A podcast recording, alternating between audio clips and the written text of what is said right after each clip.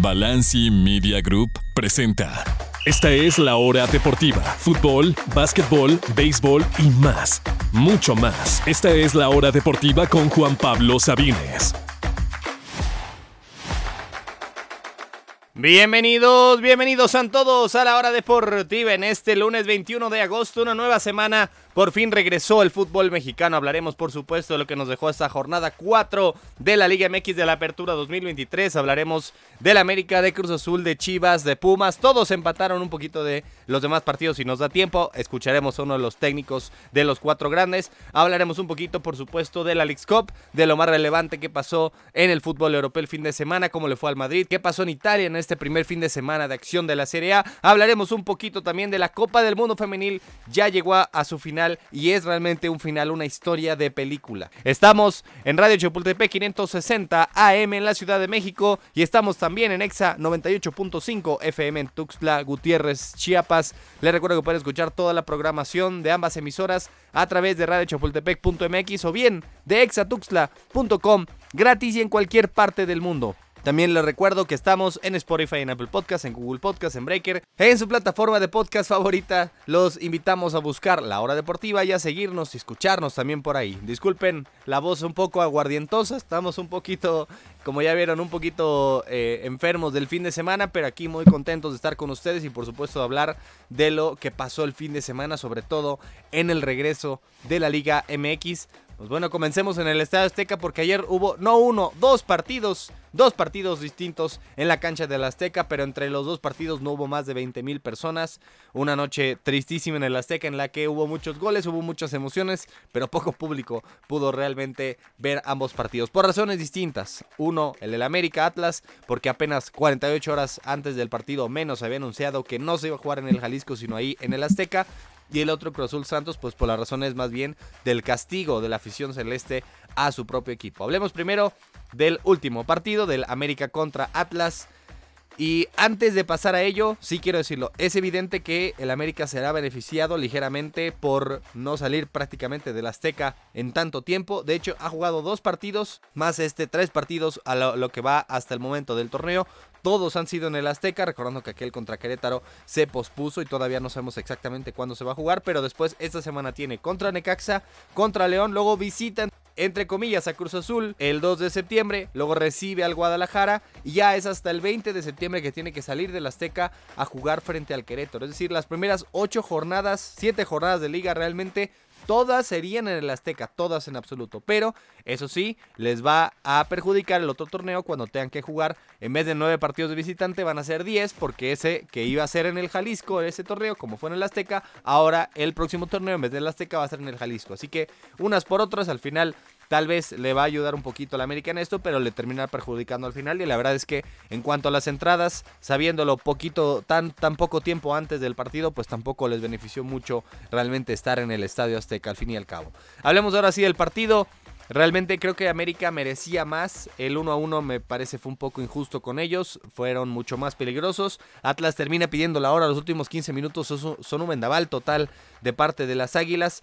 Ambos goles muy parecidos y muy cerrados. Ambos tras una diagonal, o bueno, un centro raso, uno de la izquierda al gol del Atlas, otro de la derecha al gol del América que termina siendo de Brian Rodríguez después del taconcito del ex atlista Quiñones, pero la verdad es que al final ambos goles muy muy cerrados, me parece que están bien marcados, que está bien que suban al marcador y la verdad es que el América merecía más. Y es un América que todavía no ha encontrado ese e, ese nivel bajo Jardine ha sido muy inconsistente, ha tenido juegos magníficos de goleadas a favor, ha tenido juegos muy malos de goleadas en contra. Este partido me parece merecía más, pues, sobre todo por ser en el Azteca, pero al fin y al cabo creo que eh, están poco a poco encontrando el camino, obviamente todavía con las bajas de Cabecita y de Henry Martín, pero si bien dominaron, se van con un sabor agridulce por no poder conseguir el triunfo. Y bueno, vámonos con el partido anterior a ese, Cruz Azul ante Santos. Buenas y malas para Cruz Azul, empieza la era Joaquín Moreno. Buenas porque la verdad es que fue una cara totalmente distinta, distinta totalmente de este Cruz Azul. Empieza perdiendo tras un gol muy tonto de Castaño, bueno, un, gol muy tonto regalado por Castaño en la salida, básicamente le da el balón a Bruneta, que se lo da apreciado y mete el gol básicamente con los ojos cerrados para su cuarto el torneo por cierto, el líder, de goleo hasta el momento, Harold Preciado, y al final eh, parecía que iba a ser otra tarde triste para Cruz Azul, que en menos de 40 minutos se pudo reponer y la verdad es que tendría que haberlo ganado. Por lo menos se vio otra cara con Joaquín Moreno, fue un equipo mucho más ofensivo, que a diferencia del Tuca no es que sean otros jugadores, es que por lo menos hubo otra intención, vamos a intentar ganar esto, vamos a ser más ofensivos, y sí hay obviamente mucho que corregir en la parte de atrás, pero por lo menos se vio otra intención de un Cruz Azul que ante Tijuana, ante Charlotte, ante Atlanta, se había encerrado atrás ante equipos que tendría que haber buscado el triunfo y que termina siendo empatado, incluso eliminado en el caso del juego contra Charlotte. Eso me parece lo más valioso, lo distinto de este Cruz Azul. Cambindo por fin apareció, mete un gran gol, falla otras cuatro. Pero la verdad es que al final Cruz Azul se dispara en el propio pie. Ese error de Castaño le da el gol a Santos. Después viene, ya cuando estaban 2 a 1 arriba y dominando, buscando el tercero, cerca del tercero, viene eh, una falta muy, muy tonta de Escobar para el empate. Hubo muchas aproximaciones de Santos. Tanto Cruz Azul pudo haber metido 5, Santos pudo haber metido otros 5 fácilmente. Y al final esa que falla Rotondi solito frente a la portería, que creo que hoy por hoy sí creo que Rotondi ha bajado mucho su nivel y tal vez Moisés Vieira merecería más estar ahí. Así que al final Cruz Azul, buenas porque se ve otra cara, no pierde por primera vez en todo el torneo, pero siguen los, las, los, sin llegar las victorias, ya son ocho de manera consecutiva entre el torneo pasado, la League Cup y lo que va de este. Al momento Cruz Azul todavía, todavía buscando su primera victoria del torneo. Vamos a hacer una pausa y continuamos con más. No se retire, seguimos aquí en la hora deportiva. Lo mejor del fútbol mexicano lo encuentras en la hora deportiva con Juan Pablo Sabines.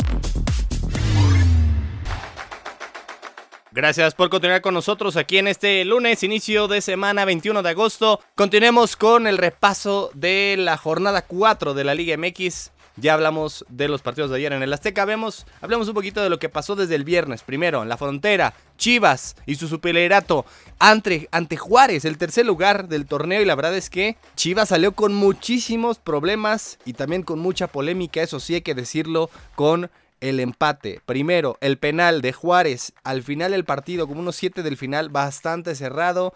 El jugador de Juárez se tira al piso, no, está, no, no, se ve realmente un contacto del jugador del Chiverío. Al final marcan penal y eso es lo que termina dándole el empate. Había un penal al parecer a favor de Alexis Vega eh, mucho antes de eso que no se marca. Al final, al final Chivas, eso sí, termina pidiendo un poquito la hora. El partido estuvo muy cerrado. Los Bravos de Juárez lo pusieron al tú por tú. El Guacho Jiménez tuvo que tener ahí un par de, atajadas buenas. Y las Chivas igual. No fueron el equipo impresionante las primeras tres jornadas. Tampoco la humillación que vimos en la Lex Cup. Al final, me parece, sale con muchos problemas. Con algo de polémica, eso sí, con otro sabor agridulce. Con un punto de la frontera. Hablemos ahora de Pumas. Pumas, ¿qué podemos decir de la UNAM que jugó el viernes por la noche ante Toluca? Se cansaron, se cansaron de fallar. Realmente, realmente es increíble lo mucho que falló Pumas, sobre todo ese gol cantadísimo del Toro Fernández. Les aseguro que cualquier persona con los ojos cerrados mete ese gol fácil. El Toro González que le acaban de dar la oportunidad de ser titular por encima de dinero y se cansó, se cansó de fallar. Tuvo dos muy claras más esa que realmente ya no podemos decir es una falla, es un oso, es el oso del torneo, más otra que falló del prete. Vaya, desaprovecharon a un César Huerta que se. a un chino Huerta que al final se comió a Mohamed Salah, hizo de todo, hizo lo que quiso. Y mete un golazo, eh, da tres pases para gol que sus compañeros eh, desaprovechan, manda balones y le regresan melones. Realmente un jugadorazo el chino Huerta. E increíble cómo eh, Pumas dominó por completo Toluca tuvo una, igual aprovechándose de la mala marcación cuando había abierto el marcador al principio del partido, pero fue un partido que Pumas había dominado por completo. Me, recordó un poquito a un par de partidos que tuvieron bajo la era, la cortísima y paupérrima era Rafa Puente Jr., donde merecían más y terminaron con la rota. Quizá salen con un empate, pero insisto, debería haber acabado este partido 4 a 1 si tuvieran un poquitito más de puntería. Es más, escuchemos las palabras del turco Mohamed después del empate claramente un poco frustrado de que tendrían que haberlo ganado, tendrían que haber salido con los tres puntos de CU frente a los choriceros. Escuchemos al turco Mohamed. El equipo recibió un gol de la nada y se recuperó y fue a buscar y generó y jugó. Eh, fue siempre mejor que el rival, pero bueno, esto se gana con goles. Eh, tuvimos opciones muy claras, tuvimos 11 opciones claras, claras eh, y no pudimos convertir. No, a ver, me preocuparía si, si jugamos como con Pachuca, ¿no? Pero jugando como hoy, obvio que quiero ganar. Nosotros queremos ganar en casa, más que nada, pero el equipo, si mantiene este nivel, seguramente va a ganar muchos partidos. Eso no me preocupa. Y bueno, Pumas técnicamente sigue sin saber qué es lo que significa perder, qué es una derrota en el torneo, pero de los cuatro partidos, tres han sido empates. Tampoco es como que mucha mejoría al momento. Vamos rapidísimo con lo demás de la jornada, si es que nos da tiempo. Polémica en el No Camp. El León le da la vuelta al partido. Mazatlán había empezado ganando. Dos muy buenos goles, el de Ángel Mena. Y después. Y después, qué golazo de Viñas. Realmente aplausos. Nunca, nunca le vimos un gol así con la América. Un absoluto golazo del chileno eh, con el León. Y cuando parecía que venía el empate en ese penal eh, de. de Josué Colman lo terminan anulando porque supuestamente le pega dos veces, pero para empezar no hay ni una sola toma que indique que le pegue dos veces en absoluto. Y yo le diría a mis jugadores, tanto lo hemos visto, lo vimos hace unos días con River Plate, los eliminan por eso, básicamente. Era el gol del triunfo, lo mete y al final parece que le pega dos veces, aunque nunca realmente se ve con claridad que pasa eso, y al final termina eliminado River Plate en penales yo le diría a mis jugadores, por favor, más allá, antes de pensar, antes, antes de pensar a dónde le van a tirar, con cuánta fuerza, asegúrense de pisar bien. Cualquier resbalón, aún si no tocan la pelota, van a pensar que hubo un doble toque y no lo van a repetir, lo van a marcar como mala automáticamente. De hecho, se marcó como fuera de lugar porque como la toca y luego él la vuelve a tocar, técnicamente es fuera de lugar. Aunque para mí realmente no hay ni una sola toma clara que Colman toca dos veces la pelota, al final termina anulado ese penal, anulado ese gol y termina perdiendo Mazatlán 2 a 1 de León, que viene de atrás, pero también con bastante polémica. Y hay que terminar con el Puebla, tristísimo, tristísimo el inicio de la franja, junto con Cruz Azul, los equipos más pobres. Por lo menos Cruz Azul tiene algo de que ilusionarse, la franja realmente no.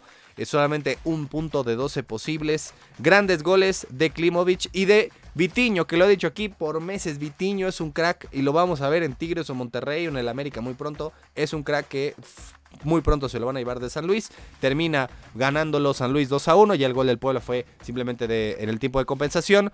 Pero sí, muy triste lo de la franja al momento. Ese fue la jornada 4, ya no da tiempo para más. Vamos a hacer una pausa musical, no se retire, seguimos aquí en la hora deportiva. Continúa la acción en la hora deportiva con Juan Pablo Sabines.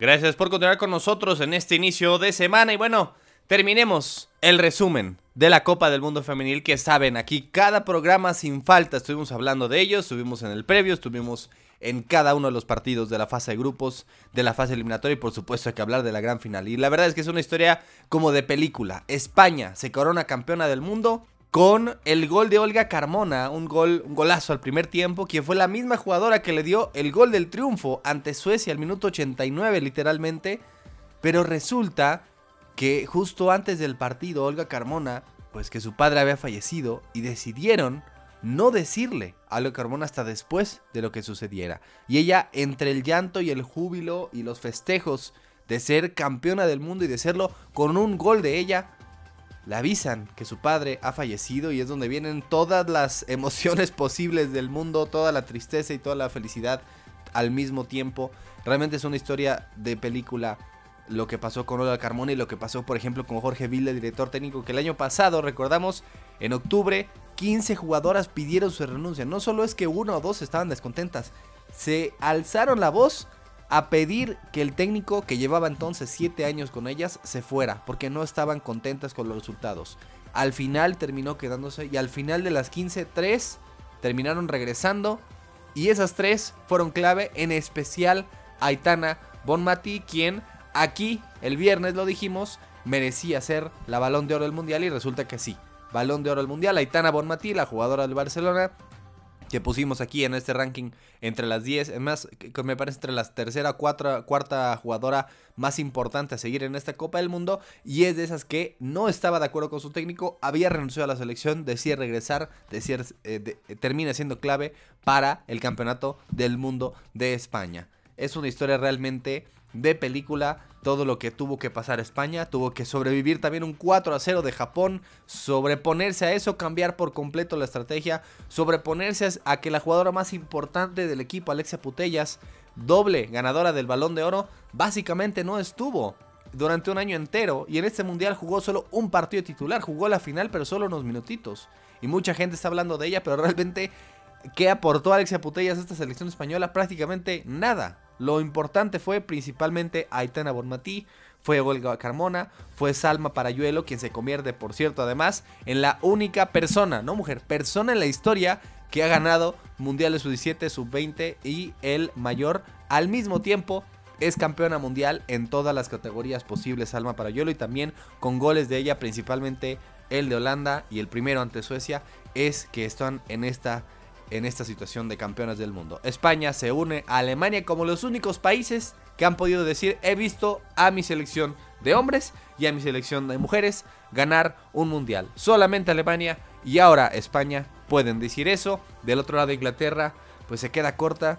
Al fin y al cabo también es una selección que tenía mucho talento, pero que tenía que había perdido mucho talento de hace un año que ganaron la Euro. Al final muchos hablarán de la maldición de Sarina Beckman que llevó a Holanda a una final hace cuatro años y la pierde. Lleva ahora a Inglaterra a una final cuatro años después y la termina perdiendo, pero aún así es la única persona que ha podido llevar a dos selecciones distintas a una final de Copa del Mundo.